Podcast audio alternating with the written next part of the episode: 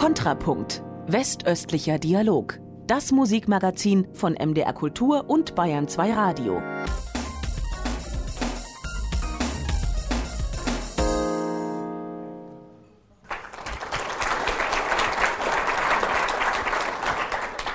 Wozu ein westöstlicher Dialog, mögen Sie sich fragen, und noch dazu im Musikprogramm, wo doch alles, was zusammengehört, so schön zusammengewachsen ist. Wir Wessis haben unser Bestes gegeben, nämlich viel Geld. Ihr Ossis habt eine saubere, friedliche Revolution auf die Beine gestellt. Das passt doch alles prima. Und 13 Jahre ist es auch schon her. Warum soll man darüber denn noch diskutieren und nachgrübeln? Tja, dass alles so gut und prima sei, es wollte uns dann so forsch doch nicht von den Lippen. Zu unterschiedlich scheinen die Bedingungen hier und dort nach wie vor zu sein. Zu viel klafft noch auseinander in den Lebensbedingungen der Menschen und somit auch in den Befindlichkeiten. Und wie sollte das auch anders sein nach langer Trennung? Und ausgerechnet in der Kultur sollte sich dies nicht widerspiegeln. Von einem Phänomen, einem Problem nicht zu sprechen bedeutet ja nicht, es sei nicht mehr da.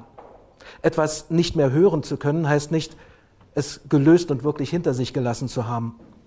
Es für abgearbeitet zu halten, wäre da sträflich, wo Inopportunität, Desinteresse oder Resignation ein Thema aus dem Gespräch drängten.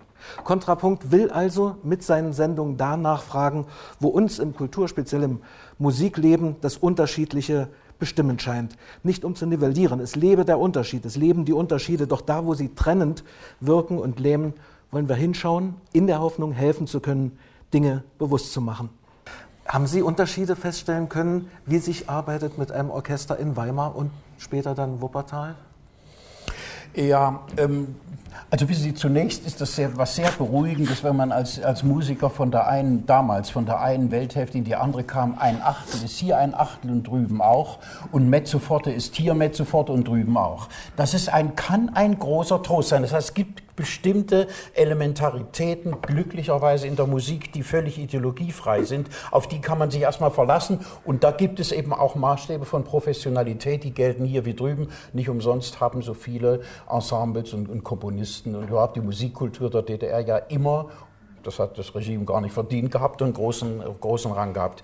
Natürlich an der Stelle, wo in die Arbeit der Ensemble die, eine gesellschaftliche Mentalität hereingeragt hat. Da hat man schon Unterschiede gemerkt. Also wenn ich an einem großen Opernhaus gearbeitet habe und habe nur, also vor, sagen wir mal, in der Arbeit mit einem Chor, mich erfrecht, eine halbe Minute über den gewerkschaftlich zugestandenen Zeitraum hinaus zu arbeiten, dann hat mir der Chorvorstand seine Uhr hingezeigt. Also so hat Rodin die Bürger von Calais nicht dargestellt, mit einer Haltung, wir sind jetzt gleich am Start. Ähm, und muss sagen, das, äh, also diese, diese Tyrannei von, von Gewerkschaftlichkeit im falschen Sinne, die habe ich hier nie erlebt. Die habe ich drüben kennengelernt. Kurz nach der Wende habe ich im Fernsehen in Abendnachrichten gesehen. Es war äh, der Sommer danach äh, eine Ernte, eine Kirschernte hier irgendwo. Es wurden tonnenweise Kirschen, das war der Sinn des Berichtes, wurden äh, vernichtet, weil kein Mensch in der damaligen DDR Kirschen kaufen wollte, weil sie alle Bananen kaufte. Kirschen waren damals im Westen eine absolut teure Angelegenheit. Kirschen sind heute noch relativ teuer, ich weiß hier inzwischen auch. Damals waren sie sehr, sehr teuer. Und wir haben wirklich versucht, die ersten Kirschen zu kriegen. Die wurden damals hier sozusagen weggeschmissen wegen der scheiß Bananen. Äh, also äh, Bananen, ich nehme an, das hat sich jetzt inzwischen auch erübrigt. Äh, ich will das als Metapher benutzen. Ähm, das ist das Verhalten gewesen von beiden Seiten. Ich behaupte auch von der Kultur aus. Ich kann es auch immer nur doch wieder persönlich sehen, auch die politischen Dinge. Ich kann sie ja nur halt von meiner eigenen Erfahrung aus betrachten. Und von meiner eigenen Erfahrung aus betrachtet ähm, ist, ist heute äh, in, der, in, der, in der Kultur und auch in der Musik, hat sich doch alles sehr zur Spaßgesellschaft entwickelt. Und eigentlich das Wort Frieden ähm, ich hatte es immer am Ende meiner Programme, hatte ich das Friedenslied. Und ich vergesse nie meinen Auftritt in der UNO damals, wo ich mit dem Friedenslied den Abend beendete. Dann kam eine Zeit, wo ich sagte, das Lied tue ich weg. Das ist gar kein Thema mehr. Wir, wir brauchen keine Friedenslieder mehr. Wir, wir haben keine, keine unmittelbare Gefahr eines Krieges. Das ist für mich zum Beispiel etwas, was ich heute begrüße. Und ich behaupte auch, dass es nicht möglich ist, ein kollektives Glücklichsein zu haben, wenn es ein individuelles Unglücklichsein gibt. Ich glaube einfach, das Entscheidende ist, die einzelnen Menschen, wenn, wenn der Einzelne unglücklich ist, was nützt mir dann äh, ein System, in dem man sagt, das System ist toll, funktioniert? Und deswegen komme ich immer wieder auf diesen, auf diesen einzelnen Menschen zurück. Und äh, um das Thema jetzt trotzdem noch da auf diese, auf diese Mitte zurückzuführen, äh, es fasziniert mich schon irgendwie. Ich bin aufgewachsen mit dieser Ost-West-Mentalität, die Bösen im Osten, äh, wir sind die Netten. Und das war irgendwie wie ein Zaun und Hund hier auf der Seite des Zauns und Hund dort auf der anderen Seite des Zauns und man bellt sich an und dann plötzlich ist der, die, dieser Zaun weg und die beiden Hunde gucken sich blöde an und können nicht mehr bellen.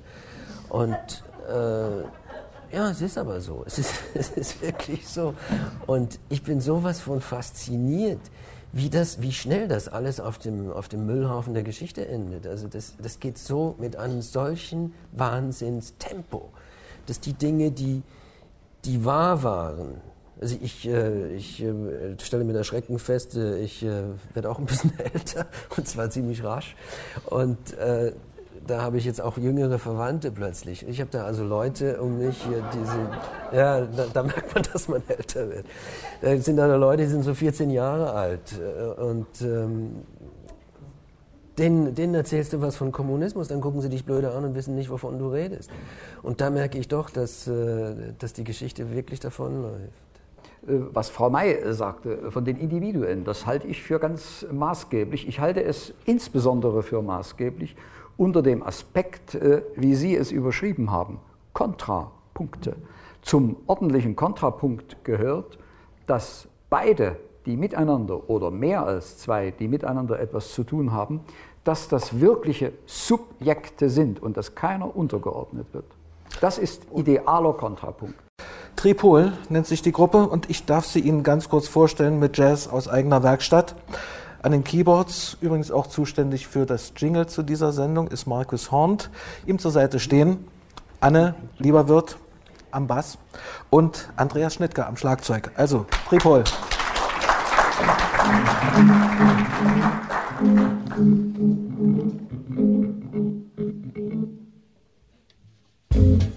Applaus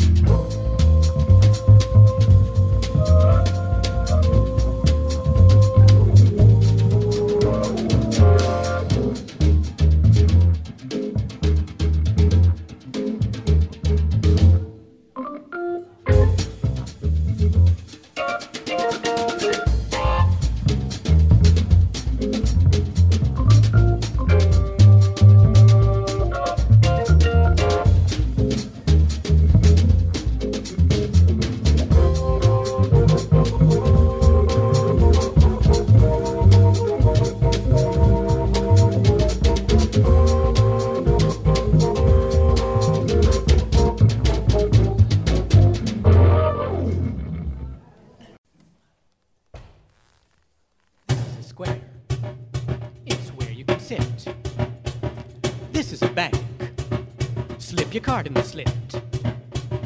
This is a bar. You can drink your martini. This is a church. You don't wear your bikini.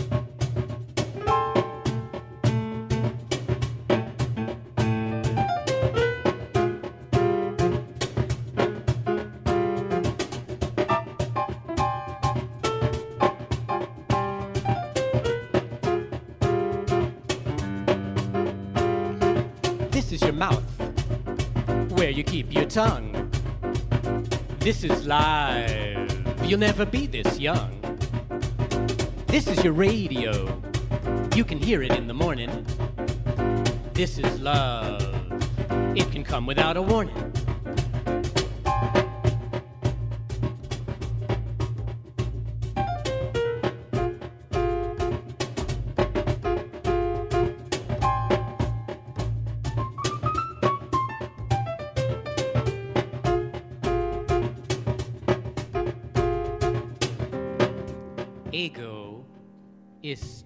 Negativ behaftet.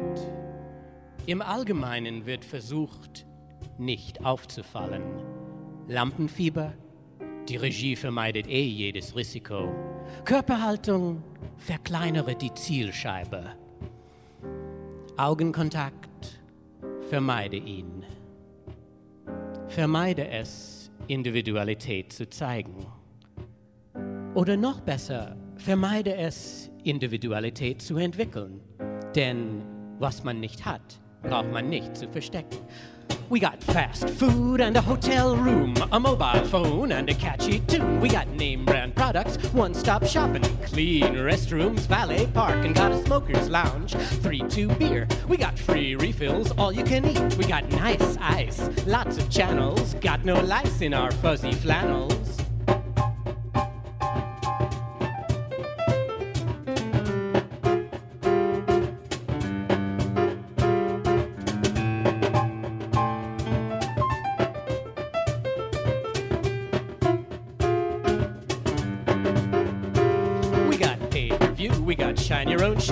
Video breakfast in every room. We got free faxes, internet access, all major credit cards. We got sterilized seats, virgin drinking glasses, got six lanes of rolling stall. We got seals to break, meals to take, pens to steal, and it all feels real.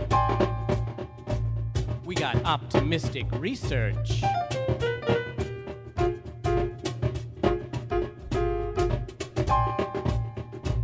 We got optimistic research. Optimistic research. We got optimistic research. Kontrapunkt. Westöstlicher Dialog. Das Musikmagazin von Bayern 2 Radio und MDR Kultur.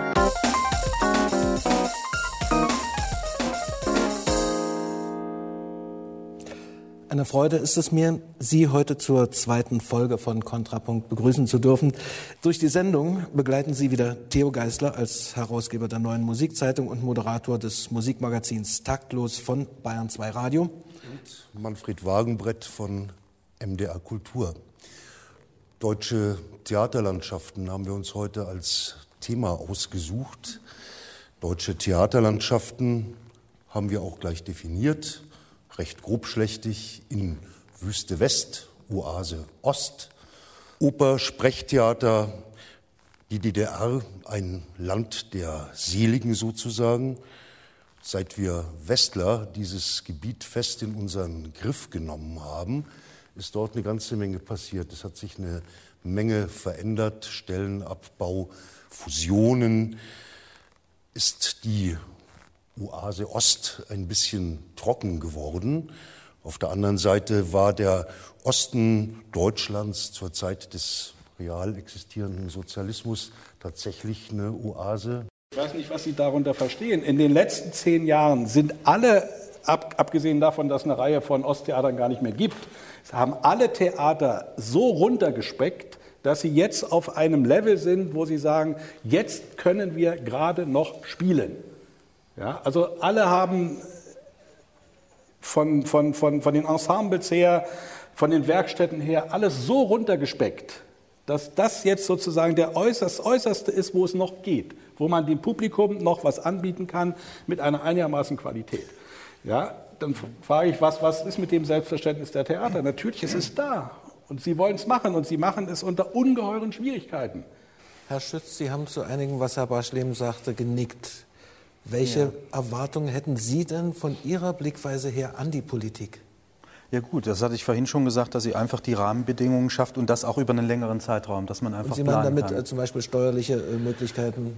Zum Beispiel, also äh, mir fällt auf, dass es immer weniger Fach- und Sachwissen in der Kulturpolitik gibt und das, äh, das ist eine fatale Entwicklung. Ne? Also es wird ähm, vor allem natürlich auf der ähm, äh, die Kostenfrage wird natürlich meistens in den Vordergrund gerückt, obwohl ich das natürlich auch verstehen kann. Ähm, auch äh, Kulturpolitiker sind natürlich in dem Zwang und ähm, müssen darüber reden. Allerdings ähm, ist eben die Inhaltsfrage meistens keine Frage bei solchen äh, Diskussionen. Umgekehrt muss ich aber auch sagen, dass viele Theater vermissen lassen, dass sie diese, Inhalts, diese Inhalte auch liefern oder da auch in die Diskussion einsteigen. Also ich glaube, es gibt auch ein ganz großes Defizit in der Kommunikation zwischen dem Kulturbetrieb und zwischen der Kulturpolitik auch. Und das ist auch ähm, etwas, was dies sicher nicht fördert, ne, die Entwicklung. Wir Intendanten haben aber auch sehr große Fehler gemacht. Wir haben nur immer gejammert, wenn man uns ein paar Mark weggenommen hat. Und ich kannte einen Intendanten, der hatte 62 Millionen und er beschwerte sich bei uns, dass ihm nun eine Million weggenommen wird. Ja, Herrgott nochmal, was ist denn daran so schlimm? Dann muss man äh, kleine Abstriche machen. Das ist doch ganz einfach. Ich muss jetzt in zwei Jahren nacheinander jeweils 750.000 Mark einsparen. Es muss gehen und es wird gehen. Also wir werden immer Theater haben als eine, eine subventionierte Institution. Also muss man sich entscheiden, wollen wir das? Wollen wir weiter Theater haben? Wenn ja, dann müssen wir es finanzieren, wie auch immer. Wollen wir dieses historisch gewachsene deutsche Stadttheater und Subventionssystem erhalten, worum uns alle Welt beneidet? Wenn ja, dann müssen wir es subventionieren. Wenn nicht, müssen wir es abschaffen. Man redet so viel vom Aufschwung Ost und vom Aufbau Ost. Warum sind denn ausgerechnet augenscheinlich die Theater in den neuen Bundesländern davon ausgenommen? Ich glaube nicht, dass die Theater davon ausgenommen sind, sondern es, es, ist natürlich die gesamte Theaterlandschaft im Umbruch. Aber wenn wir bedenken, dass nach der Wende 60 Prozent mehr Leute in die Theater gekommen sind, dann denke ich, sind wir gar nicht mal so in der Krise, wie wir immer nach außen hin sagen. Lassen Sie mich fragen, mit Ihren Kenntnissen könnten Sie doch mit Verlaub und salopp gesagt in der Industrie viel leichter, wenn nicht zu Ruhm, so doch zu Reichtum kommen. Warum begeben Sie sich ohne Not auf, die, auf das schwankende Terrain der Bühnenbretter? Also Industrie ist doch tot. Die Bühne ist doch was ganz anderes. Sie können doch, Sie können doch herrlich mit dem Thema Kultur umgehen. Sie haben eine Thematik, der Sie Ihr Fachwissen zuführen können. Das ist wesentlich lebendiger. Sie haben mit Menschen, Sie haben mit Produktion zu tun, in einer anderen Region, mit einem anderen Publikum, mit einer anderen Bevölkerung.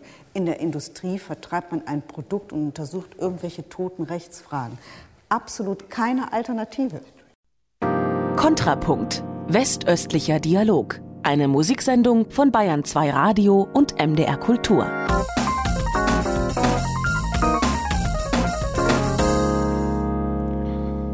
Ja, und herzlich willkommen bei unserem dritten westöstlichen Dialog, liebe Gäste hier in der Schalterhalle des Bayerischen Bahnhofs in Leipzig, draußen an den Radiogeräten oder an den überall live streamenden Computern. Wir wollen uns heute fern von jedem gemütlichen Divan über das Umfeld eines der wichtigsten Wirtschaftszweige in unserem Land unterhalten, über einen kränkelnden Wirtschaftszweig, der sich in seiner Substanz mit Kultur beschäftigt oder auch gerade eben nicht. Sie haben es erraten, es geht um das kapitale Umfeld von Musik. Zumindest quantitativ betrachtet eine Industrie größer als alles, was zum Beispiel mit Chemie zu tun hat oder auch mit dem Schiffbau hierzulande. Und es geht um die unterschiedlichen Bedingungen, unter denen dieser Wirtschaftszweig sich nach dem Krieg in Deutschland Ost und Deutschland West entwickelt hat. Von MDR Kultur begrüße ich Sie live am Mikrofon und ich begrüße meinen Kollegen Manfred Wagenbreth. Der ich die Freude habe, Sie durch diese Sendung zu begleiten, gemeinsam mit meinem Kollegen Theo Geisler von Bayern 2 Radio, der übrigens auch Herausgeber der neuen Musikzeitung ist. Aspekte der Musikwirtschaft in DDR und alter Bundesrepublik also werden uns in dieser Ausgabe beschäftigen, ebenso wie der diesbezügliche Stand der Dinge heutzutage. Äh, ich meine, wer in Westdeutschland weiß, wer Pittiplatsch ist, und das ist ganz klar. Man kriegt einfach mit. Und das Erste, was mir aufgefallen ist, ich erzähle es einfach wirklich so, wie es war. Das bewertet überhaupt nichts war, dass, äh, da ich ja in erster Linie Texterin bin, also vom Schreiben her, äh, dass ich manchmal dachte, wie unglaublich kunstvoll verwoben Wolke 17 und hinter der Blüte oder irgendwo in der Erde und so. Und dann dachte ich immer, warum texten die denn bloß so? Und dann wurde mir ziemlich schnell klar, wenn man das dann genauso überlegte, dann dachte ich immer, ah ja, also im, sagen wir es mal ganz hart, also mir wurde irgendwann die, so diese, dieses Verhältnis Zelle-Gummizelle klar. Ich dachte, im Extrem gesehen ist im Osten Zelle, ja, also man darf ganz viel nicht sagen. Im Westen darfst du alles sagen, hört dir keiner zu. Wenn, wenn man damit nicht klarkommt, kommt man in die Gummizelle. Und im Osten sagen alle irgendwie was mit ganz samtigen Pfötchen und dazwischen spielt sich's eigentlich ab und jeder hört das Gras wachsen. Das war meine erste Wahrnehmung von DDR ähm, Rock, Sachen, also von, vom Textlichen her. Und mein Problem war, dass ich für einen Künstler einfach keine Plattenfirma gefunden habe und da hat er zu mir gesagt, man macht es nicht selber. Und dann haben wir einen Vertrieb gesucht und dann haben wir äh, bei Schöne zum Beispiel eine große Tournee gehabt und haben das äh, einigen Vertrieben, es gab ja keinen Vertrieb mehr im Osten dann, äh, vorgelegt und die haben das angeguckt und gesagt, warum sollen wir das machen? Dann, also haben wir uns entschlossen, machen wir den Vertrieb selber bin ich heute sehr dankbar für diese Ignoranz äh, äh, gegenüber dem Osten, weil das mir natürlich ermöglicht hat, eine Firma aufzubauen. Und als es keine Plattenläden mehr richtig gab, dann haben wir gesagt, wir müssen uns an die Leute selber ranbringen und haben einen Mailorder-Katalog entwickelt. Gibt es Ihrer Meinung nach, das ist jetzt so die, die große Frage, die das Ganze abrunden soll, Sie haben das angedeutet auch schon, dass für Sie das Dilemma zwischen hehrer Kunst und äh, und hartem Marketing so gar nicht existiert. Das heißt, es müsste Ihrer Meinung nach durchaus also möglich sein, eine Musikwirtschaft zu haben mit, sagen wir es, menschlichem Antlitz, die die Freiheit der Kunst, die höchste künstlerische Kreativität und gesundes Gewinnstreben miteinander versöhnt. Ja, selbstverständlich. Also ich glaube zunächst, dass viel mehr Musikliebhaber, Musikenthusiasten in Plattenfirmen arbeiten, als man das so für möglich hält. Und Frau Meinecke hat mir vorhin aus dem Herz gesprochen. Sie hat gesagt, egal äh, was du für eine tolle Platte machst. Wenn da nicht irgendwelche Leute sind, die dafür sorgen, dass die wahrgenommen wird, dann spielt das überhaupt keine Rolle. Und natürlich äh, ist dann das, wo man sagt, ja, und die Marketing-Fuzis und so weiter. Aber darum geht es doch nur. Schauen Sie sich mal an, wir haben heute 30 Fernsehkanäle, wir haben hunderte von Zeitschriften, äh, äh, Internet, äh, MTV, Viva und so weiter. Da überhaupt einen neuen Künstler irgendwo über die Wahrnehmungsgrenze zu heben, dass überhaupt jemand sagt, ach guck mal, da gibt es jemanden, der, der, der macht ja was Tolles, ist so unglaublich schwierig und ist auch mittlerweile so teuer geworden, ähm, dass, dass das einfach erforderlich ist. Und jede Mark, die sie ausgeben als Plattenfirma, die müssen ja erstmal verdienen mit irgendwas anderem. Das Kernproblem ist, dass, dass Musik im Wesentlichen unter Marketingaspekten verkauft wird und irgendwann schleift sich das beim Konsumenten ab. Das ist doch ganz klar. Ja, also das, das sehe ich Und das, anders. das mit dem Brennen, das ist immer die Ausrede für, für, für eigene, sagen wir mal, innovative Schwächen. Wenn ich 26 Mal, das nennt sich, glaube ich, Penetrationshäufigkeit in der Werbewissenschaft, 26 Mal höre, I wanna be daylight in your eyes, Also bei mir ob ich das mache oder nicht. gewirkt. Ja, ich, das fräst sich ein. Es fräst sich in mir ein. Das ist wie beim Einkaufen. Ich gucke ins Zahnpasta-Regal, fallen sein. mir die Werbejingles ein. Wenn ich dann äh, böse drauf bin und trotzig, dann kaufe ich die einzige Zahnpasta, die ganz unten steht, wo mir nichts zu einfällt. Ja? Also ein bisschen Spaß muss man ja haben beim Einkaufen.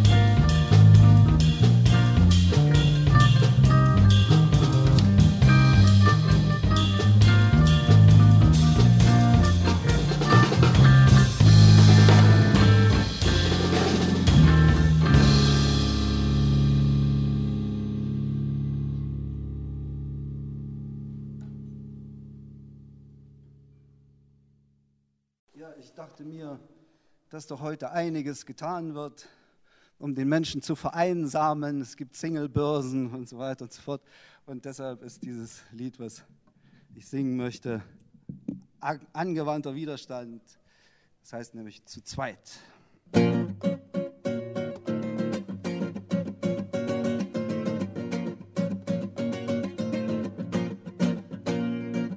Ich esse so gern zu zweit, zu zweit. Ich esse so gern zu zweit, zu zweit, zu zweit. ich hatte schon überlegt, ob ich's mir abgewöhnen soll, doch jetzt bist du da. Da muss ich mir das doch nicht abgewöhnen. Du da, da gewöhne ich mir das doch nicht ab.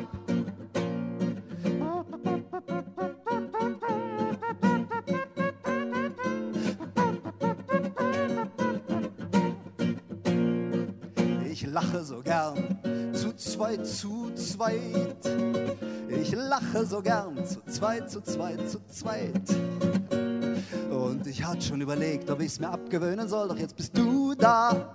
Da muss ich mir das doch nicht abgewöhnen. Du da, da gewöhne ich mir das doch nicht ab.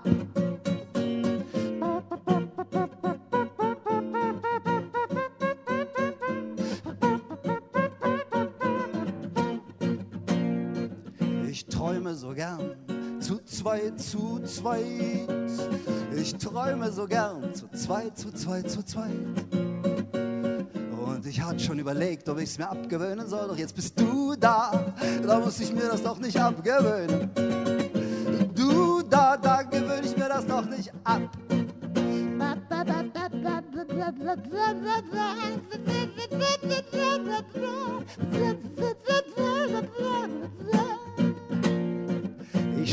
So gern zu zweit, zu zweit.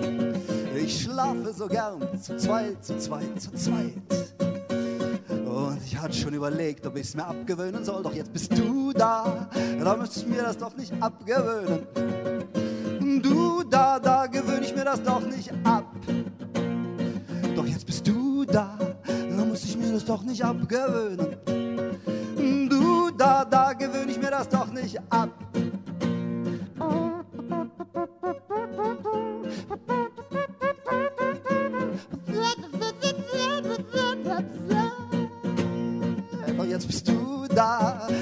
Ich mir das doch nicht abgewöhnen.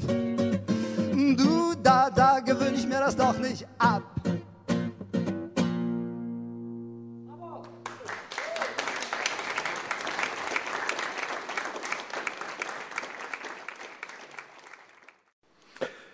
Heinz-Rudolf Kunze mit einer Bestandsaufnahme.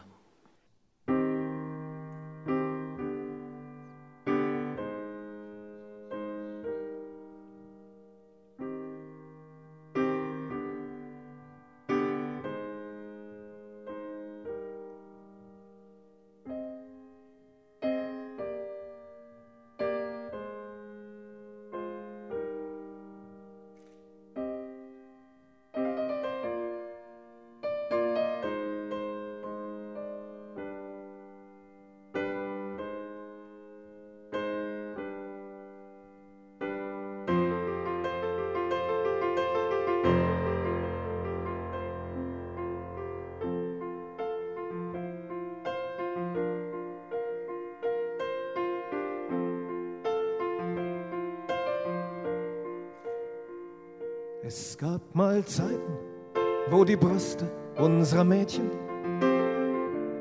noch kein Geheimnis waren, kein Privatbesitz. Wir wussten alles voneinander, nicht wie heute, wo man vereinzelt auf der Dauerdame schwitzt. Wenn wir uns jetzt mal treffen, spielen wir Verstecken. Gefallene Würfel sind ein idealer Schutz. Wir brauchen stundenlang verschwiegene Toiletten zur Atemübung und zum Spiel mit etwas Schmutz.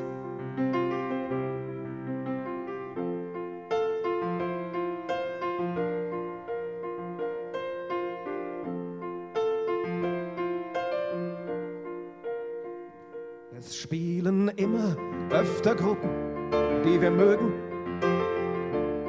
in unserer vollgefressenen, geisteskranken Stadt. Doch wir verzichten auf den Anblick unserer Helden, weil uns Enttäuschung und verhofft verbittert hat. Sind sie denn wirklich schon so abgrundtief gesunken, dass sie es nötig haben, hier zu konzertieren? Wir hören zimmerlaut die unschlagbaren Platten. Wir trinken schweigsam unser Zimmer laues Bier.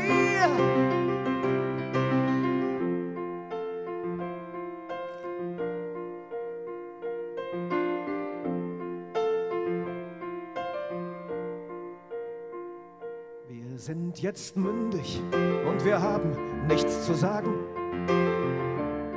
Wir wählen selbstverständlich weiter SPD. Wir haben keinen Grund, uns wirklich zu beklagen. Der Sozialismus täte uns ein bisschen weh. Wir kommen langsam in das glatzenwunde Alter, das zwecks Karriere ein Bekenntnis nötig macht. Zehn halbe Bier und unsere Fahne hängt im Winde. Noch zwei dazu und wir verpissen uns zur Nacht.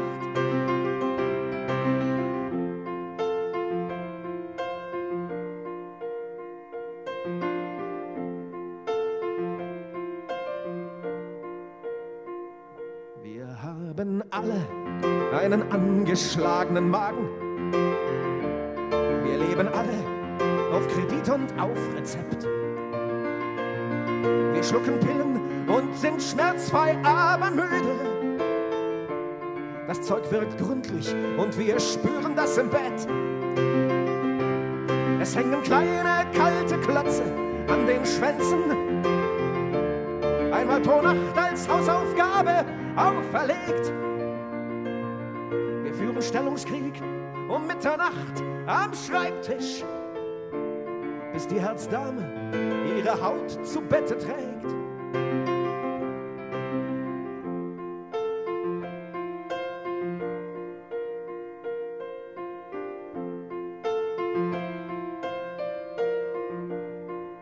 Wir sehen Tote und wir stellen uns die Frage,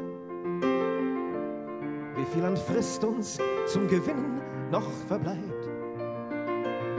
Was kommt danach? Wir konstruieren eine Antwort, die uns das kalte Grausen in den Nacken treibt. Allmählich finden wir, dass selbst Familien feiern gar nicht so schlimm sind, wie man früher immer fand. Uns kommen teilnahmsvolle Worte von den Lippen. Zu alten Damen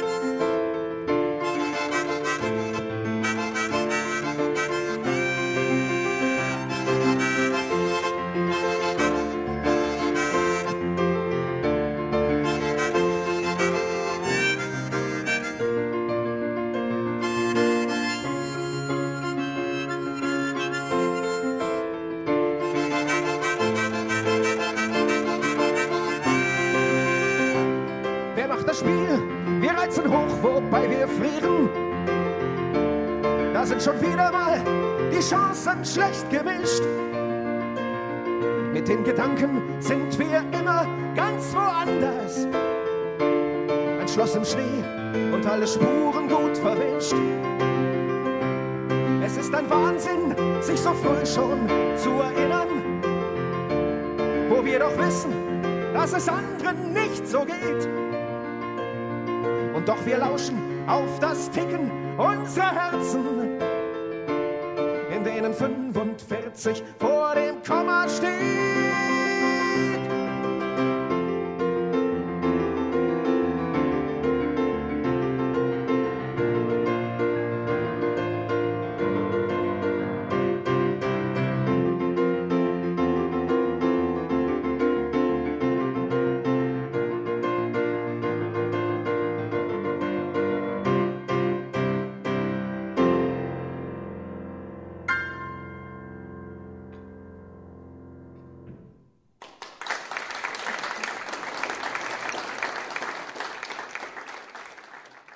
Ich hatte damals ein Lied gemacht äh, gegen diese Produktion von Fluorchlorkohlenwasserstoffen, als ich im, in der real existierenden Demokratie angekommen war. Aber das Lied, das war die Folge einer Initiative zum Sofortverbot von FCKW. Und äh, das war seit 1969 bekannt, dass das eben schadet. Und es wurde immer noch nicht entschieden von diesem vernünftigsten System der Welt, dass das eben gestoppt wird. Ich habe selber Kinder und habe dann 300.000 Unterschriften mit vielen äh, Menschen, die sich auch dahinter gestellt haben, hinter diesen vernünftigen Willen für meine Begriffe. Und diese Initiative hat dann den Bundespostpreis bekommen, weil wir die Initiative waren, die in der Geschichte der Bundesrepublik das meiste Porto eingespielt haben. Aber, aber lassen Sie uns doch einen Moment in der alten äh, DDR bleiben. Äh, Nochmal die Frage, war es nicht leichter, weil ganz einfach äh, die Angriffsflächen Nee, präziser nee, waren? Nee, nee, das war nicht leichter, das war eher schwerer, sonst hätten es nämlich alle gemacht. Es ist eher schwerer da, äh, also das hängt wahrscheinlich auch damit zusammen, dass meine Mutter immer gesagt hat, du sollst nicht lügen, du sollst den Leuten die Wahrheit sagen. Und äh, wenn ich dann auf der Bühne stand, mir wurden ja Lieder verboten vom stellvertretenden Kulturminister persönlich. Und dann stand ich auf der Bühne und habe gedacht, na dieser Hirnochse, wa? Was soll der mir Lieder verbieten? Ich habe die gemacht und ich kenne die Leute. Ich weiß also, man weiß ja ungefähr, in welcher Zeit man lebt, ne? wenn man nicht ganz äh, verbarrikadiert ist von Schreibtischen. Wenn ich dann diese Lieder singe, da kann ich mir die von keinem verbieten lassen. Das war so eine, wie soll ich sagen, fast eine archaische Kraft, die gesagt hat, niet. Aber singen durften Sie nicht. Nee, das, das nicht, aber ich habe es getan. Also der Widerstand, der bedeutet ja zu widerstehen. Und wenn einem was verboten wird, bedeutet Widerstand ja auch, das sich nicht verbieten zu lassen. Die DDR äh, war nicht so richtig meine Vorstellung, äh, was ich vom Sozialismus äh, mir erhoffte. Ähm, Das lag an ver- an verschiedenen Gründen, aber jedenfalls gab es, gerade als ich mit dem Stu- Studium in Detmold und, und äh, dem Ruhrgebiet dann begonnen habe, sehr große Auseinandersetzungen mit äh, anderen Studenten, die äh, die DDR hochgejubelt haben. Und äh, ich war eigentlich immer sehr kritisch, gerade gegenüber dem, wir nannten es revisionistischen äh, Weg. Ähm, äh, de- den fand ich überhaupt nicht gut. Und äh, der wurde dann auch äh, immer mehr äh, bestätigt. Aber ein Kontakt hat noch äh, über diesen Wechsel in den Westen hinausgehalten. Ich sollte mal, oder ich wollte, in, da komme ich nochmal darauf zurück, diese FCKW-Initiative, die war da gerade am Anfang, in Wackersdorf, äh, in Lietzing, hatte ich auch ein Lied schön gemacht, so Ozonloch, willst du durchs Ozonloch sehen und geklettert auf den Butterberg und so weiter. Ne? Und das wollte ich da singen und dann diese äh, Flugblätter verteilen, um möglichst viele Unterschriften zu singen. Ich durfte nicht auf die Bühne und zehn Jahre später hat mir ein Journalist, äh, der jetzt bei der Super Elo arbeitet, erzählt, dass äh, das damals von der DKP verhindert worden ist. Ne? Also so weit war der lange Arm der Stasi und der SED. Trotzdem habe ich ja das Erlebnis haben dürfen, dass die Leute dort ähm, viele Dinge, die ich gesagt habe, auf sich bezogen haben und damit sehr intensiv umgegangen sind. Und äh, es war ja äh, eine, eine Riesenverblüffung für mich, dann ab 87 festzustellen, wie viel äh, von meinem Zeug, was auch äh, nicht im Radio oder im Fernsehen gelaufen war, dort bekannt war und was die Menschen sich äh, ja richtig gospelartig zum Teil zu eigen gemacht haben. Also es gab richtige äh, intensive Gespräche mit ganz vielen Leuten, ganz vielen Hörern im Osten, äh, wo Formeln, die ich ganz allgemein äh, gemeint habe, äh, plötzlich einen Lebensbezug für diese Menschen hatten. Und das war natürlich sehr ergreifend. Erst ganz bezeichnend, äh, äh, dass wir den Satz des Pythagoras in der Schule gelernt haben. Und es gab dann an jeder Stunde, wir hatten, war so eine Versuchsschule für junge Lehrer, Studenten, die so ihr Praktikum machten. Und es war offensichtlich immer das sogenannte rote Schwänzchen erforderlich.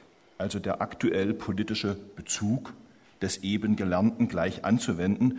Und ich erinnere mich noch mit großer Begeisterung, das fand ich selbst als Kind schon völlig absurd, haben wir einen Vortrag gehört über den Missbrauch des Satzes des Pythagoras im Imperialismus. Also eine Achtelnote wird natürlich im Imperialismus auch missbraucht äh, äh, gegen die Arbeiter und im Sozialismus ist die gleiche Achtelnote nicht die gleiche, sondern sie wird ja zum Wohle.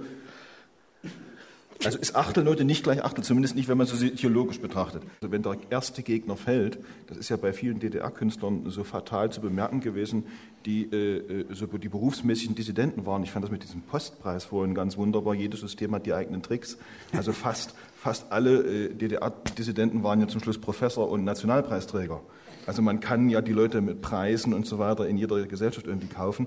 Also äh, als dann dieser äh, quasi Staat wegfiel, stellten viele fest, dass sie eigentlich nichts mehr zu sagen hatten, weil sie eigentlich vor allen Dingen, also Schriftsteller, weil sie nur gegen den Staat waren und eigentlich nie tiefer gefragt haben und nicht das Staat, den Staat oder die Staatsgebilde oder so nur als Symptom für etwas ganz anderes genommen haben, was eigentlich viel tiefer liegt. Wie konnte es zu solchen Staaten kommen? Das ist ja etwas Allgemeinmenschliches. Und da, äh, äh, das ist vielleicht nicht so ein politischer äh, Protest, was ist Politik, das müsste man dann als nächstes definieren, sondern eher äh, ein sozialer Protest, was nicht das Gleiche ist, oder ein sozialpsychologischer Protest.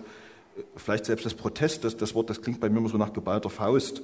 Also vielleicht lieber das Nachfragen oder das Nachbohren und das nicht sich zufrieden geben. Es muss ja nicht immer gleich Protest sein. Als ich 89 wenige Wochen vor der äh, Wende in Leipzig gespielt habe, bei einem riesigen Konzert vor 50.000 Leuten, gab es dann äh, Leute von der äh, SED-Kulturabteilung und von der FDJ-Kultursektion oder wie das hieß, die haben mich dann gebeten, bestimmte Sprechtexte wegzulassen.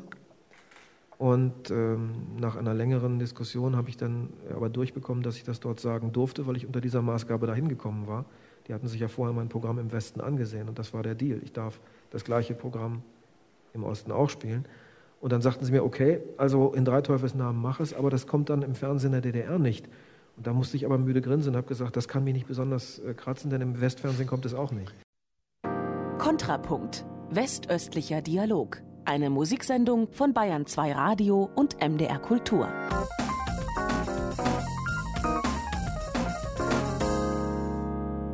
Ja, herzlich willkommen, liebe Hörerinnen und Hörer, hier in Leipzigs bayerischem Bahnhof, einer hochgeschätzten Brauereigaststätte, draußen an den Rundfunkgeräten im Sendegebiet von MDR Kultur, in Bayern natürlich und in der restlichen Welt zur fünften Ausgabe von Kontrapunkt. Also interessant ist ja äh, jetzt dieses Bild, äh, die äh, Amerika, das steht also sozusagen für Marktwirtschaft und äh, in unserer Titelfrage heißt es ja äh, Individuum.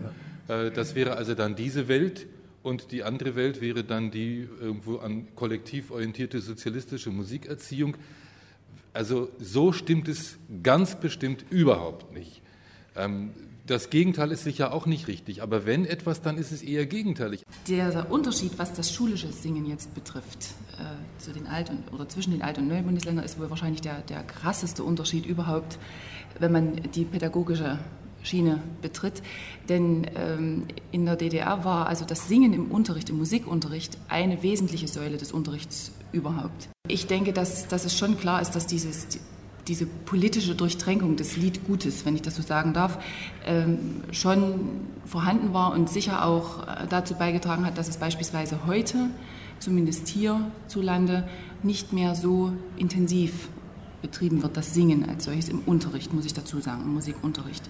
Kurz vor der Wende ähm, gab es ja eine Entwicklung innerhalb der DDR-Musikschulen, die auch dazu führte, dass man sich dann äh, zu einem, dass man ein, eine neue Organisationsform gesucht hat.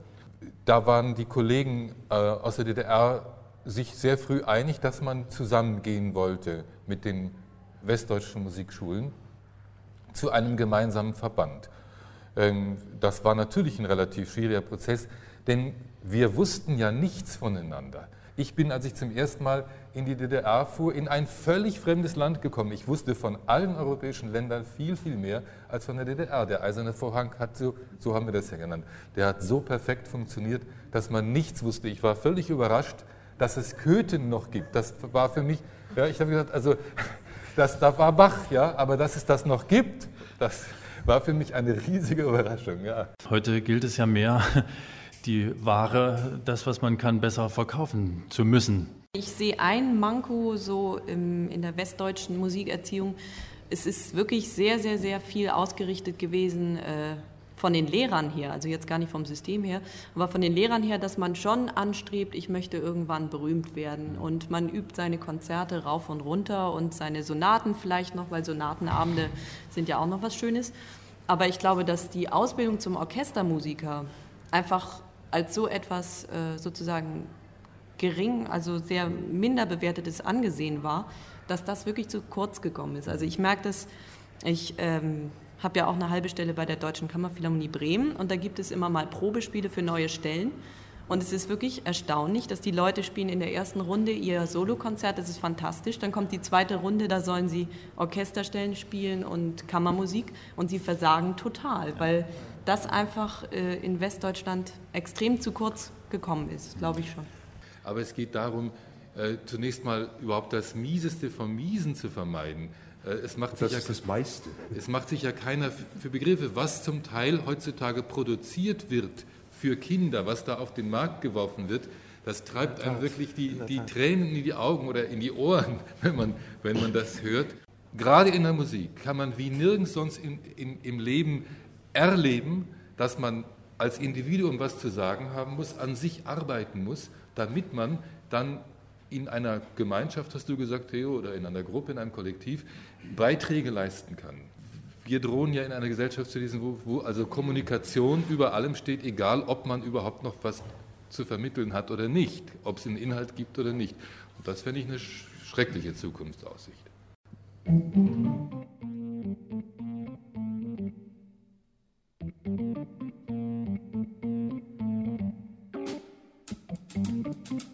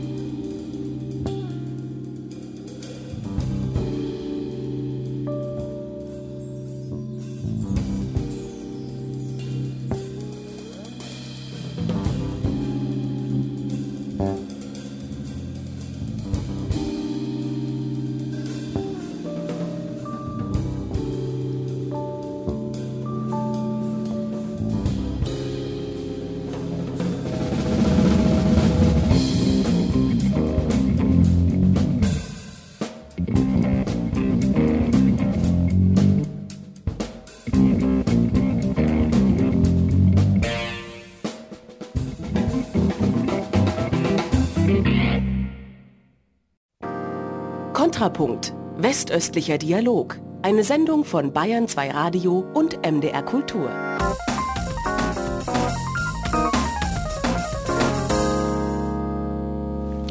Und willkommen zu Kontrapunkt. Die sechste Folge kommt wieder aus dem Münchner Goethe-Forum und dies präsentiert gemeinsam mit Bayern 2 Radio und dem Mitteldeutschen Rundfunk diese Ausgabe des westöstlichen Dialogs.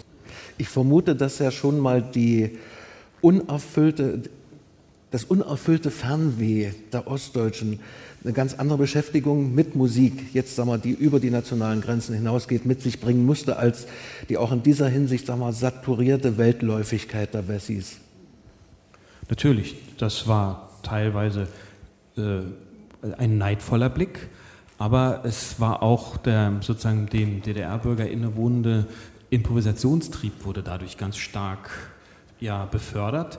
Und zum Beispiel war es für mich und Kollegen von mir ein, ja, ein quasi Privatinteresse, diese, unsere Heroen irgendwie in den Osten zu locken. Also zu sagen, könnt ihr nicht mal hier spielen? Und aus dem einfachen Grund, wir war, uns war klar, wir konnten da nicht hin. Also wenn wir die mal hören wollten, dann äh, mussten die mal live für uns spielen. Ich selbst habe mich dann irgendwann mal äh, zu späterem Zeitpunkt äh, als Kölner dabei ertappt, wie ich anfange, irische Rebellenlieder zu singen und äh, von irgendeinem Osteraufstand in 1916 und so weiter darüber zu singen und kam äh, mir dann noch bei Zeiten ein bisschen komisch vor, äh, wie, wie ich dann als Deutscher irgendwie so einen auf Iren gemacht habe. Und äh, bei mir war es nur nicht so, dass in meinem Tal, also im Rheintal, dass ich dann da der rheinischen Musik, so Blackfurs und Höhner verfallen bin, obwohl ich auf jeden Fall eine Jeck bin, bin auch keiner bei Sonntag geboren, aber so tief verankert bin ich in der Tradition nicht und äh, ich habe früher Punk gehört. Äh, die Beatles haben mich sicher beeinflusst. Das war für mich ein einschneidendes Hörerlebnis, wie ich das das erste Mal im Radio gehört habe. Und mein Vater dann darauf reagiert hat, ähm, ich glaube, da ist die Platten hängen geblieben.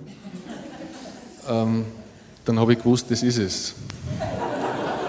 Spätestens dann. Das, was man so gemeinhin das Kulturerbe nennt oder den deutschen Volksliederschatz, hat der für Sie, spielt der für Sie eine Rolle? Ich glaube nicht, dass der in, in den Gemütern äh, von, von Leuten aus meiner Generation präsent ist in dem Sinne. Aber es gibt auch, glaube ich, nirgendwo so eine differenzierte Trennung zwischen allem, was Kultur und Musik angeht, wie bei uns. So. Und das sieht man ja, wenn Leute hier hinkommen und äh, Musik machen. Die machen halt zum Teil einfach ihre Musik und da fragt sich keiner, ob es jetzt äh, Klassik, Moderne, äh, Welt, Folk, alleine die Begriffe Weltmusik und Folkmusik, äh, da könnten, könnten sich ja zum Beispiel wir könnten uns ja den ganzen Abend darüber unterhalten wir, und wir wären keinen Schritt weiter. Achso, ja, machen wir ja. Ja, also ich bin auch mit deutschen Volksliedern aufgewachsen. Äh, sie haben wir zu Hause gesungen, neben Schubert äh, haben wir auch deutsche Volkslieder gesungen. Und ich habe die sehr schnell verlassen, aber stelle jetzt fest, es ist ein Volksliedtradition, wie es sie überall gibt, also in Bulgarien, in, in Deutschland. Ich hätte jetzt überhaupt nicht mehr so das Problem, vorher war es ja ein bisschen peinlich, es war ja auch alles so schon so besetzt. Äh, äh vielleicht von vor 60 Jahren noch so ein bisschen braun besetzt und man weiß nicht, ob das alles so cool ist, das zu singen. Und jetzt, wenn ich das jetzt machen würde, das, äh, ich wäre viel entspannter, weil es ist einfach Volkslied und es ist nicht irgendwie besetzt, das besetze ich jetzt. Ist diese Weltmusik dann also die neue Volkshochschule für ein aufgeschlossenes deutsches Publikum, das sich die Globalisierung ein bisschen nett machen möchte? Herr Brachtendorf, nur zu. Also, äh, das Lecker kann, Sachen. Kann ich nur bejahen. Äh, ich glaube manchmal, dass einige Leute es auch ganz gerne so haben. Sie möchten gerne die Musik hören und gut finden und sich nicht weiter damit beschäftigen müssen, weil es ist ja auch, äh, man möchte ja Spaß haben. Und äh, zur Musik gehören Bilder und äh, regt die Fantasie an. Und wenn man dann äh, äh, eine völlig fremde Musik hat, wo man noch nie zuvor irgendeine Imagination dazu hatte, dann fällt einem der Zugang schwer. Aber gerade ne, wenn jetzt zum Beispiel in Rumänien sonst was passiert und äh, dann wird eine rumänische Band gehört, dann äh, hat man gleich Bezüge, so makaber die jetzt auch sind. Und äh, äh, man denkt, ah ja, schöne Musik, tolle Musik, schade, dass es den Leuten so dreckig geht. Und das war's dann. Wir hören Musik mit Jerewan. Und zwar das Stück heißt, das ist eine Prüfung für jeden Moderatoren Trojanos Latna Štvašnje. Jerewan.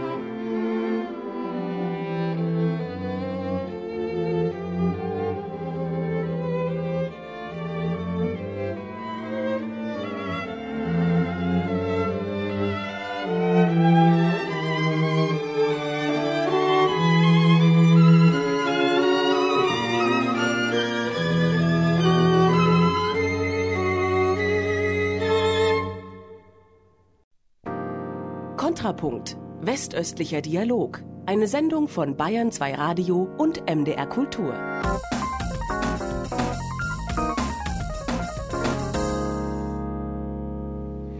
Herzlich willkommen nach ausgedehnter Sommerpause in bewährter Gemeinschaftsproduktion von Bayern 2 Radio und dem Mitteldeutschen Rundfunk meldet sich aus dem Goethe-Forum in München. Sie hörten es Kontrapunkt mit einer weiteren Folge, einer weiteren Folge der Folge Nummer 7 in der Reihe Deutsch, deutscher Gespräche. Äh, die Kunst ist eben nicht, wie, wie Grass mal gesagt hat, äh, dazu da, als Geranie äh, auf politischen Rednertribünen zu stehen, sondern die hat was was Eigenes auszusagen. Und das hatten durchaus äh, diese äh, Künstler, die in der DDR äh, lebten, auch. Und nicht zuletzt deswegen gerieten sie dann ja auch immer wieder mal mit der Kulturpolitik der Partei aneinander. Wir haben mit Neid über die Mauer geschaut und die Entwicklung, ich bin eine Westberliner Pflanze, die Entwicklung war so, dass ich mit meiner Familie überlegt habe, kurz vor dem Mauerfall, als es noch nicht absehbar war, aus Berlin rauszugehen, weil dieser Teekessel doch sehr eng war, in dem wir da gelebt haben. Das war äh, eine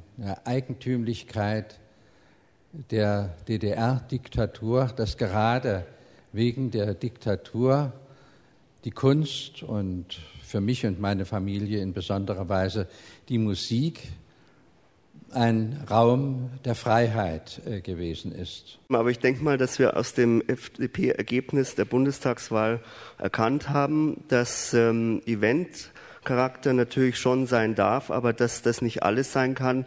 Und ich denke, dass die FDP nach dieser Bundestagswahl vielleicht auch verstanden hat, äh, dass wir uns dem Thema Kultur etwas stärker widmen müssen.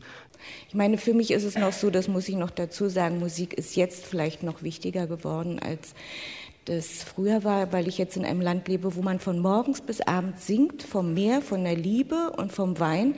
Und das geht einem manchmal mächtig auf die Ketten. Und da sehne ich mich wirklich nach so einem richtigen Eislerlied, ja. Was lief da nicht zusammen und läuft da nicht zusammen Ihrer Meinung nach? Naja, im Grunde genommen war das äh, eine Kulturrevolution schon, die man irgendwo auch im Kopf hatte. Es ging auch um eine andere politische Kultur unter anderem. Und davon ist natürlich wenig übrig geblieben. Ich muss sagen, in den Jahren nach 89, wenn ich heute zurückblicke, gab es davon viel mehr Spuren als heute. Also ich glaube, nach 89 war die Gehässigkeit unter den Politikern, unter den Parteien nicht so groß wie heute. Es gab einfach dieses Gefühl, da liegt eine große Aufgabe vor uns und da müssen wir gemeinsam rangehen. Es gab sachliche, viele sachliche ähm, äh, Unterschiede, aber nicht so viel Gehässigkeiten, wie ich sie jetzt aus der Ferne gerade beobachten kann. Mit welchem Umstand könnten die geschuldet sein, dass die sozusagen sich verstärkt haben, verstärkt hochgekommen sind? Haben Sie ja, ich glaube, das war doch eine Zeit 89, äh, 90 äh, des Aufbruch. Äh, einmal für uns und natürlich auch eine Herausforderung für äh, die ganzen westlichen Politiker.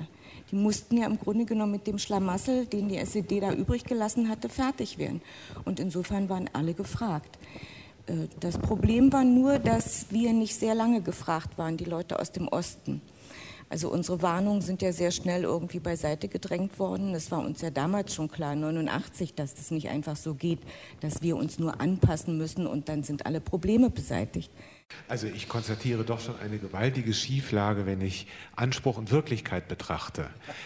Ähm, wir sind in einem Land der Dichter und Denker und wir haben eine dramatische Situation. Ich wage die These, dass wir uns, dass wir uns auf dem Weg zu einer authentisch, autistischen Gesellschaft befinden, wenn die Entwicklung, so wie sie im Moment ist, weitergeht, wenn wir nicht gegensteuern. Ich hätte mir zum Beispiel gewünscht, dass wir im Wahlkampf etwas mehr über Bildung und Kultur gehört hätten. Nicht nur in den Parteiprogrammen, sondern auch im tatsächlichen Wahlkampf. Das wäre doch toll gewesen, wenn der Kanzler und der Kandidat in einem ihrer berühmten Duelle vielleicht sich auch mal dafür ausgesprochen hätten, dass die Kinder eben nicht nur den Computer bedienen können müssen, sondern dass sie auch in den musischen Fächern eine Kompetenz erlangen. Medienkompetenz, künstlerische Kompetenz, äh, kreative Kompetenz. Wir diskutieren äh, dass wir uns drei Opernhäuser in Berlin einfach nicht leisten können. Äh, wir als große Kulturnation. Wir leisten uns Bonner Ministerien, ja, ja, äh, die eine irrsinnige Verschwendung von öffentlichen Geldern darstellen und schreiben das auch noch fest auf äh, weitere Jahre. Es, es ist ja nicht so, wie es immer heißt, äh, der Staat hat kein Geld mehr und es ist kein Geld da. Es ist ja Geld da. Herr Rempler, Frau Griefahn. Äh, Herr Ullmann. Also er war schon. Ich, Herr Ullmann hatte. Ja, ja, das, ich sollte erst mal die großen Parteien ausreden, sag Darf das vielleicht nur kurz zu Ende führen? Das ist ja keine zweite ja. Wortmeldung. Ähm, wir müssen begreifen, dass wir eine Chance haben, die so schnell nicht wiederkommt nach der Wiedervereinigung. Da sind Schätze, die gehoben werden wollen und gehoben werden müssen, wenn wir an die Entwicklung unserer Gesellschaft denken. Und es ist ja auch mal die Frage der konsumtiven und der investiven Güter. Da wird eine Straße gebaut und da wird gesagt, das ist ein investives Gut. Und wenn man äh, ein Theater unterhält, das ist ein konsumentes Gut. Ich verstehe das überhaupt nicht. Die Straße nutzt sich auch ab, ist auch ein Konsumgut. Die Zeit, das ist ja nun auch ein Kulturfaktor, und zwar Hochkultur, würde ich sagen, äh, interviewt die neue Staatsministerin, Nachfolgerin äh, Frau Weiß von Herrn Niederrümen. Erste Frage, kriegen Sie einen größeren Etat? Da würde ich sagen, bei dieser Herangehensweise wird nichts, wirklich nichts. Das ist die, äh, die Herangehensweise, ja, Kultur kostet was und es muss sich rechnen, es muss hm. sich ja wirklich auch rechnen. Aber wie rechnen denn die Leute? Ähm, und da denke ich eben, ist es wirklich so, äh, Frau Griefahn, die Gesellschaft im Ganzen rechnet die Kultur eben äh, zur Zierpflanze. Äh, und da, da wird da, da muss man eben sagen, wer, wer kein Sie rechnet Geld vielleicht überhaupt zu viel. Sie rechnet zu viel. Aber deswegen sagt nein, nein, das kann ich doch nicht als ich bin, ich bin wirklich fürs Rechnen. Wer, wer, wer, Hans Eichel ist oder, oder Kassenbart irgendwie, der muss wirklich rechnen. Ja. Aber es wird falsch gerechnet. Und das sehe ich eben auch an dieser Interviewfrage. Es wird überhaupt nicht überlegt, dass die Kultur äh, etwas äh, Motivierendes, Inspirierendes äh, auf neue Gedanken bringt. Das, wenn man also immer nur Haushaltspläne äh, und Quoten äh, und äh, Verkaufszahlen im Kopf, ja, da kommt man nie auf neue Gedanken. Aber die Kultur ist just dazu da, die Leute mal auf neue Gedanken zu bringen. Kontrapunkt. Westöstlicher Dialog. Eine Sendung von MDR Kultur und Bayern 2 Radio.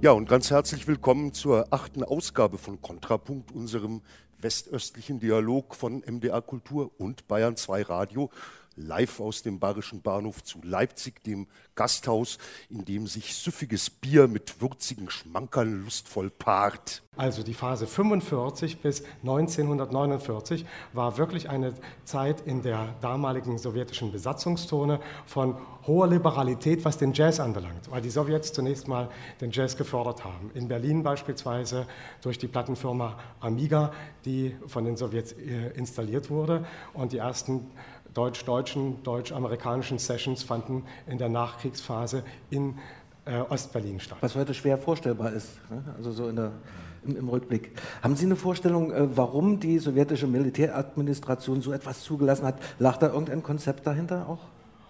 Ich nehme an, das war für einen Teil der intellektuellen sowjetischen Kulturoffiziere selbst so ein Gefühl der Befreiung. Wir müssen uns das vorstellen. Bei den Siegesfeiern auf dem Roten Platz wurde Chattanooga Choo von Glenn Miller gespielt und zwar von einer Militärkapelle unter der Leitung von Leonid Utjossow.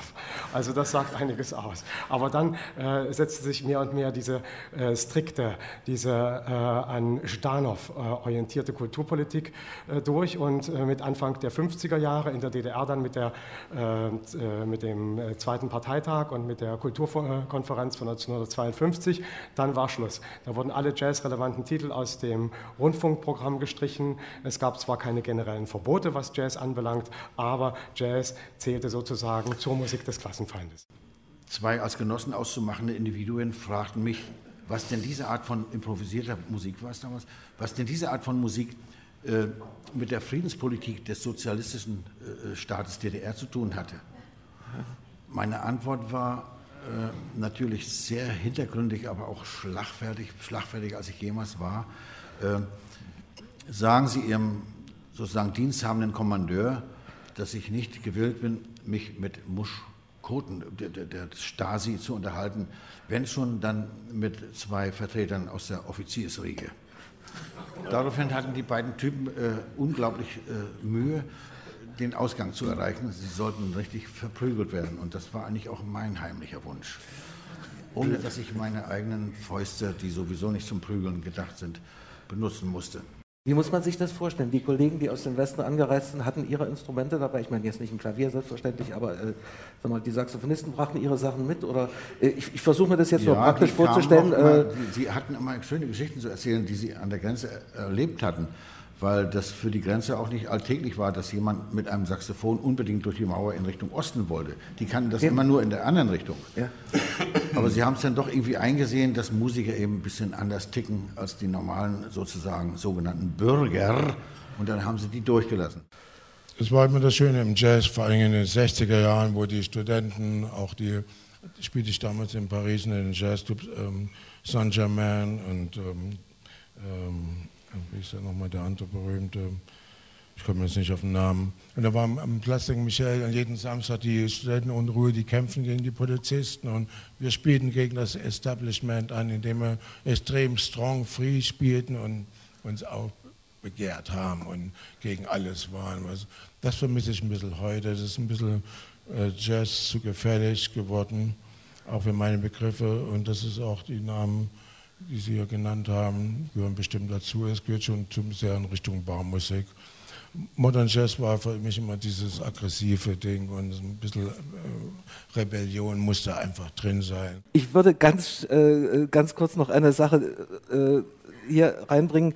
Äh, mir ist eine, äh, eine Erinnerung noch äh, sehr plastisch die hatte etwas damit zu tun, dass in den 60er Jahren, glaube ich, irgendwann Jazz, äh, es war damals Dixieland Jazz, äh, doch so plötzlich zu einer Akzeptanz geriet. Es war eine Veranstaltung in, im Fernsehen der DDR und äh, ja, es war eine Veranstaltung im Fernsehen der DDR, in der, ich glaube, Kessel bunt ist. Und es spielte eine Band dort, spielte äh, zur Erheiterung des Publikums den äh, Tiger Rack, Nick LaRocca's Tiger Rack, äh, da so möglichst kein, kein Englisch gesungen werden sollte, äh, sang die Musiker im Refrain immer, wo ist der Tiger, wo ist der Tiger? Und das äh, hatte natürlich schon eine gewisse Heiterkeit, die nur noch getoppt wurde dadurch, dass der damalige Top-Komiker der DDR, Eberhard Kors, immer dann zwischendurch rausgerannt kam mit einem Wischtuch und rief, hier sind die Tiger. Also so viel zum Verständnis. Können Sie sich da noch dran erinnern? Fortan war, äh, sozusagen beim äh, breiten, äh, biederen Publikum äh, Jazz, na ja, doch, das kann man machen, das ist schon eine ganz witzige Angelegenheit. Äh, das, da muss, so, sowas muss ihm doch das Herz umgedreht haben. Nicht, aber das kann ich mir durchaus vorstellen. Das war eigentlich äh, Alltag live, ja. inklusive Wo ist der Tiger?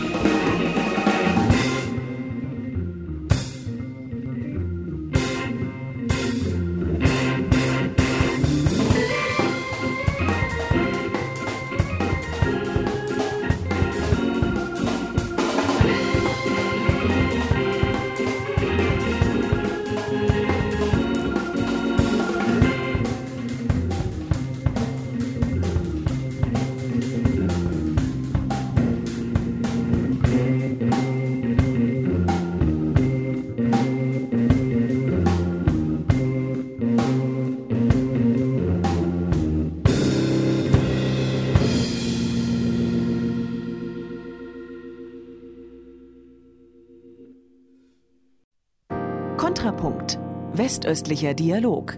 Eine Kooperation von Bayern 2 Radio und MDR Kultur mit dem Goethe Forum und BMW.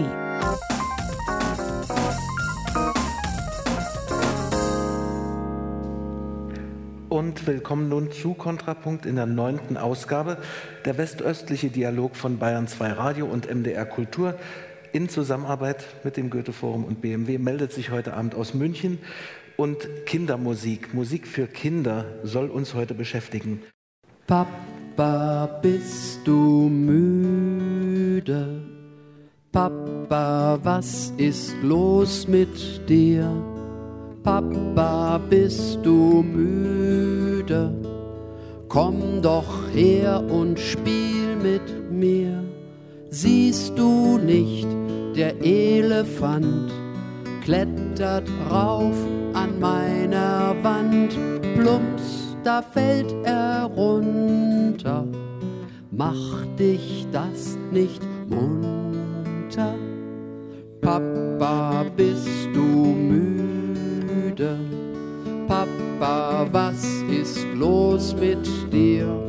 Papa, bist du müde? Komm doch her und spiel mit mir. Siehst du nicht mein Segelboot auf dem Meer in größter Not? Weit und breit kein Hafen, kannst du dabei schlafen? Papa, bist du müde? Papa, was ist los mit dir? Papa, bist du müde? Komm doch her und spiel mit mir. Mama ist am Telefon seit ein paar Minuten schon. Sie sagt, sie steigt dir gleich aufs Dach. Guck mal an, nun bist du wach.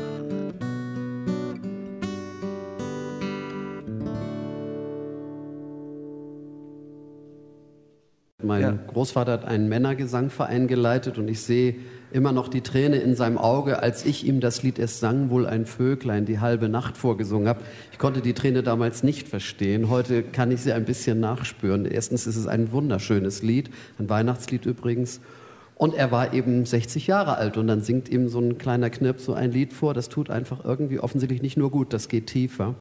Ich würde gern mal aufgreifen, auch in diesem Zusammenhang, das, was der Partner von Bartok, äh, Kodai, ja, die beiden großen Ungarn, die eine fantastische Musikerziehung in Ungarn aufgebaut haben, was Kodai gesagt hat. Als er mal gefragt worden ist, wann sollte man mit Kindern anfangen zu musizieren, da hat er gesagt, bei der Erziehung der Großmutter, wenn sie Kind ist. Also das zeigt im Grunde genommen, dass es ein kontinuierlicher Prozess sein muss, der viel früher anfängt, als das Kind überhaupt geboren ist.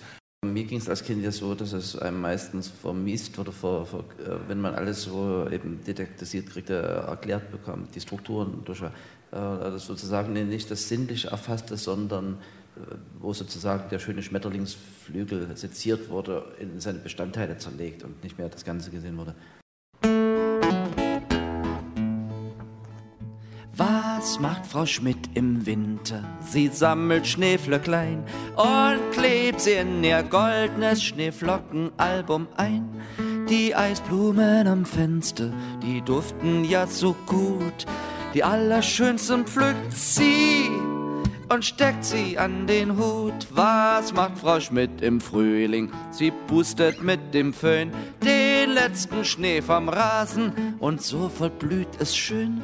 Sie nippt aus Blütenkelchen den ersten Frühlingstau, denn davon wird man, heißt es, gesund und hübsch und schlau. Was macht Frau Schmidt im Sommer? Sie zieht sich nackig aus, springt übern Rasensprenger und macht sich gar nichts draus. Denn Rasensprenger hüpfen macht einen Riesenspaß, besonders wenn man dick ist dann wird man viel mehr nass. Was macht Frau Schmidt im Herbst wohl? Sie liegt mit offenem Mund in ihrer Hängematte und wartet Stund um Stund, dass eine reife Pflaume vom Baum herunterfällt. Und wenn das klappt, dann ist sie zufrieden mit der Welt. Ah, ah, ah, ah, ah, ah. ah. Rolf Zukowski, wie tief sind Sie denn in die deutschen Curricula und Lehrpläne bisher eingedrungen? Also ich kann mich gut an äh, ein Gespräch mit der Lektorin aus dem Klettschuhbuchverlag erinnern, vor ungefähr acht Jahren in Berlin, wo sie mich zur Seite nahm und sagte, Herr Zukowski, um Ihre Lieder kommt man ja jetzt auch nicht mehr herum. Mit bedauerndem Unterton vermutlich. Ähm, es war wirklich spannend, dieses Gespräch zu Ende zu führen und dann die Einschätzung zu hören. Also es sind schon eine Menge meiner Lieder in Schulbücher inzwischen eingegangen, mit genau denselben gemischten Gefühlen, wie Gerhard es schildert, habe ich es am Anfang wahrgenommen. So unter dem Motto, werden jetzt die Kinder deine Lieder singen müssen? Für Musik und Tanz brauchen wir, brauchen wir, für Musik und Tanz brauchen wir uns ganz. Für Musik und Tanz brauchen wir, brauchen wir, für Musik und Tanz brauchen wir uns ganz. Brauchen wir die Lippen, ba ba ba ba ba ba. Brauchen wir die Lippen, ba ba ba ba ba ba. Brauchen wir die Zunge, la la la la la la. Brauchen wir die Zunge, la la la la la la. Mir fiel eben auch noch was ein, was mir meine Märchenerzählerin erzählte, die vor Kindern gesprochen hatte. Ich finde gerade so, dass das lebendig vor Kindern stehen und mit ihnen was machen, dass, dass das eine, nach wie vor eine ganz große Chance hat bei allen äh, Trends und so. Und da erzählte die alte Märchenerzählerin, dass mal ein blindes Kind zu ihr kam, ihr Gesicht befühlt hat und gesagt, wie schön, dass du kein, äh, keine Kassette bist. Hol die Lampe, Jeanette, Isabelle, denn im Stall liegt ein Kindlein im Stroh. Mein Kind ist es, ihr Leute, seid froh, flüstert Marie, sie trinkt ins Helle. Ah, ah, schön die Mama, so belle. Ah, ah, lieblich ihr Kind, oh, oh. Nicht so stürmisch, dem Kind wird sonst bange. Kommt herein, aber macht keinen Krach. Erst der eine, der andere danach. Das halbe Dorf steht jetzt schon Schlange. Mm, mm, wie süß er schläft, der Range. Mm, seht nur das Wunder, ach. Hol den Kuchen, Janet, Isabelle, koch den Tee und bring alles geschwind in den Stall, aber leis wie der Wind. Leute, wir feiern auf der Stelle. Gott, Gott trat über diese Schwelle. Gott, Gott lächelt in diesem Kind.